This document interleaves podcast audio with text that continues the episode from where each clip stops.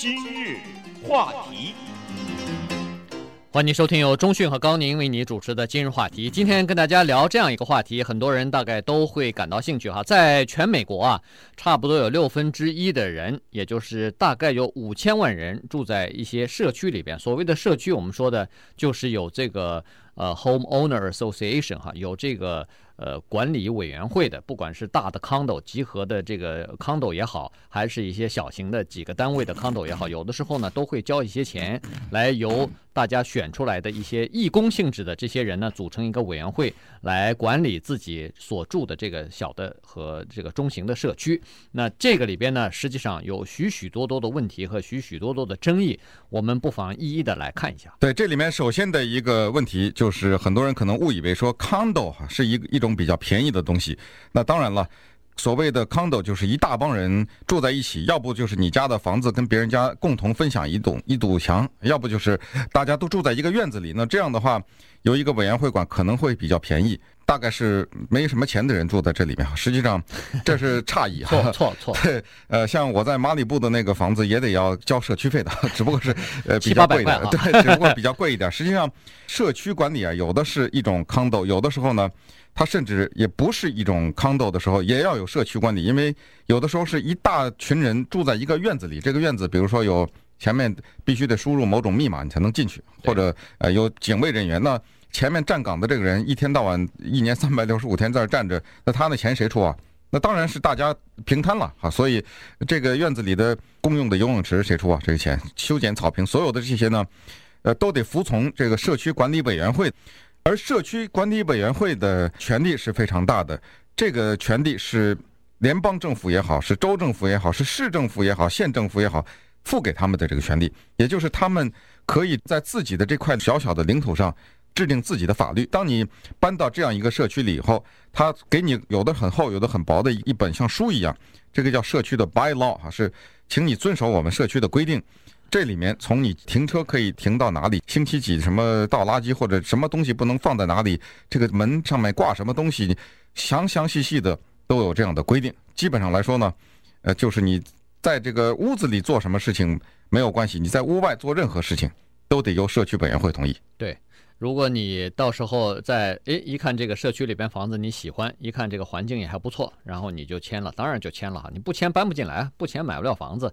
结果你这一签呢，有很多情况 之下，呃，将来啊有许许多多的问题让你头痛了哈。尤其是我想有些华人，假如他万一英文不太了解啊，他一看拿着这么一大本字又印的很小，他也觉得没什么，就扔在一边不管了哈。等那等事情发生了的时候。可就叫苦连天了。我们不妨看这样一个人的故事吧。嗯、对，呃，这个还不是一个华人，还不是一个英文不好的人哈，这是一个土生土长的美国人，他的名字叫呃 Joseph Hagerty，他是也是住在一个社区里边哈。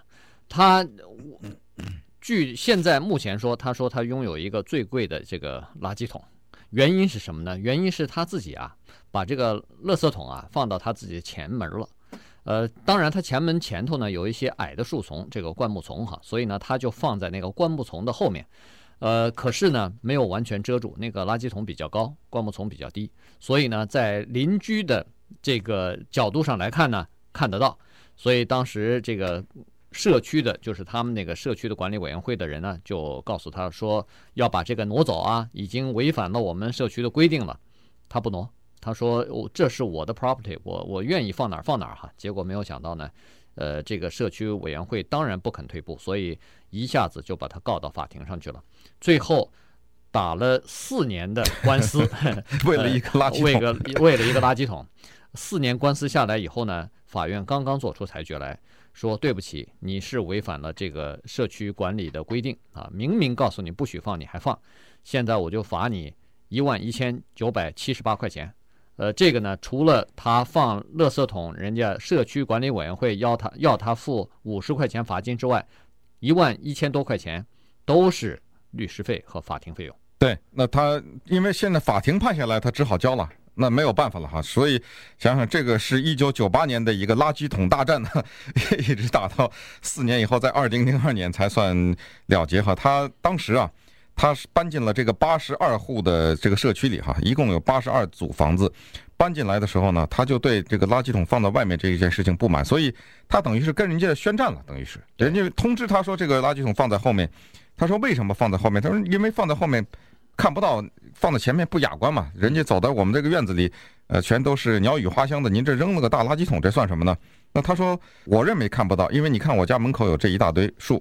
结果社区的人最后开会说不行，还是看得到啊，最后才变成了这么一档子官司。而且而且他后来他才发现这个社区委员会的权力之大哈，这个法院做出裁决之后，他们马上他说你付不付？他他他说我当然不付了，他他不肯付嘛，因为他结果人家社区的管理委员会。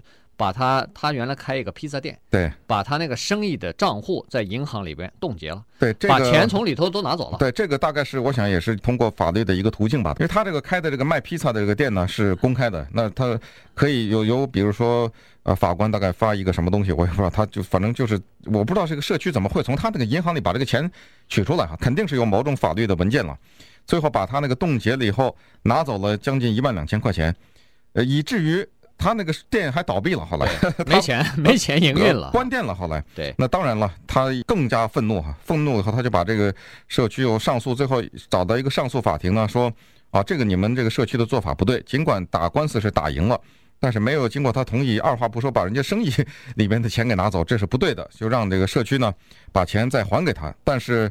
还给他可以还给他，但是你从别的地方你拿一万两千块钱了，反正你得还我这个钱。嗯，所以最后他的钱还是给还了，这就可以看出来一个社区管理委员会是多么的可怕。而且，万一你是因为这种小事情，一会儿我们还可以讲几个其他的故事，几乎无一例外都是非常小的事情。这些事情都会在十几块钱、几十块钱之内，也顶多是不到一千块钱可能解决的问题。呃，但是如果你得罪他的话，得罪了这个社区管理委员会的话，一方面。你在这个社区里的生活，将会在像地狱一般，因为这些人，他们有的时候，尤其是邻居之间哈发生争执，然后如果社区向着一方面，你你是比较呃，就是没有孤立无援的话，那你的日子会很难受。你这是你的家呀，每天都要回到这个院子里。嗯，呃，再有呢，就是他的社区的权力大到可以在不通知你的情况下，把你的房子给卖了。嗯，尽管你已经付清了也好，你是在付贷款也好，那没有关系。他可以合理合法的、名正言顺的把你房子给卖了。对，呃，这里边有两个问题，第一就是你违反了社区的规定，而且一而再、再而三的违反哈。第二呢，就是你如果要是拖欠这个，比如说管理费呀、啊，呃，其他的物业的费用啊，你如果拖欠的话，那社区委员会就有权把你的房子给拍卖掉哈。那怎么会现在这个有社区的人是越来越多，住在社区里边的人越来越多呢？我们待会儿来聊一下这方面的问题。今日话题，欢迎继续收听由中讯和高宁为你主持的今日话题。今天讲的呢是社区方面的这个社区管理委员会哈，因为在全美国啊，现在的这个趋势是越来越多。也做根据目前的统计呢，从一九九八年开始到目前为止呢，住在社区里边的人，也就是有某种形式的管理委员会的这个人呢。是越来越多了，增加了百分之二十一左右，现在已经达到了五千万人哈，每六个人里边就有一个人是住在社区里头。那么这个社区委员会啊，它的权力现在是相当的大的，而且呢，它没有一个就是制衡和监督的机构哈，所以呃，再加上地方政府和地方法庭呢，基本上都是支持他们的决定，于是这个情况呢就变得有很多的抱怨哈，呃。比如说你在如果搬到一个社区里边，一一般的哈，呃，你就可以想象得出来，它有一些规定。你比如说几月几号可以挂旗子，呃，圣诞节快到了，你什么时候可以挂这个灯，点这个灯，什么时候必须要把灯和这个圣诞树要收走，呃，不许放在那儿哈。那么哪些东西不可以放在外边，等等这些东西都是很有讲究的。你在那个后院里头，你说啊，我在后院里头。弄什么东西没关系了吧？哎，也不行。你后院里头如果要是有碍观瞻，要是别人能看到的话，你后院里头也不能放。对，尤其是有一些华人，他可能搬到一个社区里不太懂，或者没有经过仔细的来研究哈这个社区这些规定。比如说，我们知道有的时候华人家里来了客人，门口堆一地鞋堆在门口哈，这 这个是有碍观瞻，这是绝对不可以的哈。假如被人家说了以后。你还不服气啊，跟人家冲撞上的话，那可能就麻烦了，因为你心里有气，说我花钱买的房子，我还不可以请朋友来什么？这个我的习惯就是进门要脱鞋。那他说不行啊，你比如说有这么一个人哈，叫他，当然这个不是华人，叫 Ralph Blevins，这是发生在北卡罗来纳州的哈，他呢是买了一个叫做所谓 townhouse 哈，我们叫他买了这个房子以后呢，他因为喜欢折腾。这些工具啊，它有很多乱七八糟的工具，大概有些，呃，是什么的什么钻钻头啊，反正就这些东西，还有一些，呃，浇水的东西，他就把它盖了一个，就我们知道在美国有卖的那种临时搭建的一个小的工具棚子哈，对，那个那个随便，呃，就组装一下就组装起来了，就在后院里做了这么一个小的工具棚子。那这个社区委员会第一说，你建造这个棚子的时候，你没有向我们申申请，没有经过我们的同意，这已经是第一错，第二错。是，即使你申请，我们也不会同意。所以，呃，你不应该在你的后院子里盖这么一个，就搭建搭建这么一个小棚子。所以，勒令你把它拆了。当然，这个人说我我钱也花了，这个劳力也花了，都呃做好了，我打死我不拆。好啊，你不拆。有一天晚上，这个这位老先生是六十二岁的一个，他本身是个工程师哈，他睡觉了，早上一起来没了，他那工具，人家被人家给搬走了，人家社区委员会趁着夜色把他那个给搬走了。那他当然急了，他急了以后呢，他也没有找律师，因为这个费用很多嘛。这社区费七百五十块钱一个月，这是不是一个月也不知道，反正大概就是七百五十块钱的社区费，他拖欠着不交。那社区有觉得哈，你欠我七百五十块钱你不交啊，也没通知他，用拍卖的形式。把他的房子用三千块钱就给卖掉了，对对，当然这个官司就打不，这就那这就得打官司了，对，这就打官司了。这个当然后来法院还是说呃不能把他的房子卖掉哈，但是法律费已经付了四四千三百块钱了，最后呃只好出这个钱了。你这个小工具棚只有几十块钱可能，呃结果弄得扣七百五十块，结果房子又卖了。你说这个折腾，又是好几年的官司大战哈，那。呃，打完了以后，官司呢，这个就结了，就结了怨了。这个他和那个管理委员会的人肯定就结怨了嘛。所以情况呢，就是相当的糟糕了哈。如果要是在你的社区里头，为了某一件事情分成势这个势不两立的两派的话，这个情况就更加糟糕。你比如说，在有些社区委员会里边，你如果对那个呃。就是服务服务人员哈，有的地方他有个办公室嘛，有的地方管理呃游泳池的、管理网球场的有个办公室。如果你对这些人粗暴无礼或者是呃态度不好的话，人家有权利拒绝。给你提供这种服务，也就是说你不能使用游泳池或者不能到网球场打球，人家给可以给你下个禁令哈。对，但是反过来他可以对你态度不好。对，那这这个你又没有办法。所以在这种情况之下呢，这个有很多问题哈。那么现在为什么说住在社区里头的人越来越多呢？呃，这不是一个你以为越来越多，现实就是这样子。为什么呢？这是因为开发商的问题。开发商现在现有的地方没有了。他要到其他的地方，到远一点的地方、郊区的地方去开发大片的开发，这样才有利可图。所以呢，在大片开发的时候呢，他们就一个社区一个社区的就造起来了哈，几十户、几百户的这个房子造出来以后，当然要有社区。那么地方政府为什么支持呢？地方政府是这样子，他们没钱开发这些地方，有了人来了以后，他们可以收税。房地产税是地方政府有一点，呃，有一点是拨到地方政府的哈。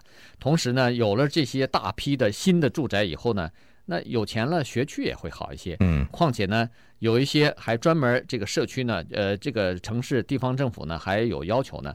你要在我这儿开发一个两百栋房子的社区，不是吗？好，你给我免费造一个公共的呃公园，你给我把某些路给我铺好它。那人家开发商没办法，也都铺好了。那当然，这就是双赢的局面，大家都好了。苦了谁了呢？苦了这个住在社区里头的人了。要么就是税交的高，要么就是在房地产开发商成立了这个社区以后，你有了游泳池，有了网球场，这总得有人管呢。有人要钱，你不能老是是这个开发商出啊。于是房子卖完以后，他临时组成一个社区的管理委员会以后呢，开发商撤走了。剩下的人呢，就你们自己来吧。嗯，对，当然这个社区管理委员会，首先哈，他是不拿钱的，这些人，他们是一些义务的人，哎，所以有的时候，有的人呢，他由于工作的原因呢，什么，或者说他不愿意管这个闲事，有的时候人家请他，比如说来到这个社区做委员会的会员或者做什么成员的话，他不愿意的话，那你要是不愿意的话，你就得听人家的摆布了啊，这是没有办法。他们权力之大，甚至假如有一天他们决定说这个社区我们要把这个门呢都刷成粉颜色的，你也得刷。当然你不用刷，就是他派人来刷，但是呢，你也得收钱。这个钱是你交，然后你还不能违抗命令。那你说？我家曾经被偷盗过，我能不能在我家的窗户上装一个那个铁的，就是那铁栏杆呐？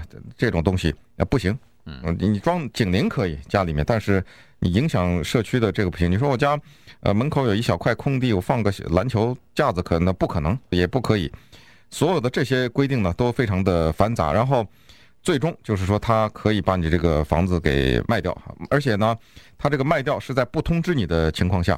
所以有的时候，有些人等他收到通知的时候，是人家那个可能买他那房子人要搬进来的时候，他才知道他的房子已经被卖了。对，呃，这个里边就有很多例子了哈。比如说，在去年二月份的时候呢，呃，有一个单亲的母亲，她是这个 Coburn，她就是这样子哈，她就在圣地亚哥啊，就在圣地亚哥，在加州。对，她也是住在一个社区里边。那么她由于离婚以后，她先生啊。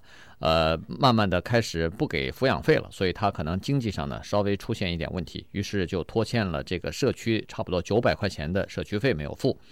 那么当然社区呃可能也提出过要求说你赶快付钱啊，他还是没付哈，付不出来。那么这时候呢，管理委员会也挺绝的，把他呃就房子就拍卖了，呃他也不知道，结果。卖了五千一百五十块钱，把人家房子给卖了。你说缺德吧？嗯。结果八个月以后，他才知道是为什么呢？人家想要搬来了，要通知他，哎，您搬走了啊，这房子归我了。当然这下他才呃大梦初醒哈，觉得哎呦怎么回事？我都不知道啊。当然最后他把这个管管委会就告到了法庭了。那后来呢？呃。双方还是和解了哈，最后 condo 还给他了，但是他还是付了一些钱。那么像去年、前年都有这样的情况哈，就是有相当多的情况。你比如说在圣地亚，呃，在这个旧金山附近的四个县里边，从一九九五年到两千零一年，拍卖的房子，银行收回去拍卖的房子，百分之十五是社区里头卖掉的。嗯，那么他们平均欠社区多少钱呢？欠社区两千四百块钱，其中。两千四百块钱里边有八百到一千八是罚款，所以他们实际上欠的钱呢，只有几百块钱而已。但是你欠社区几百块钱，就等于你把房子卖给人家了。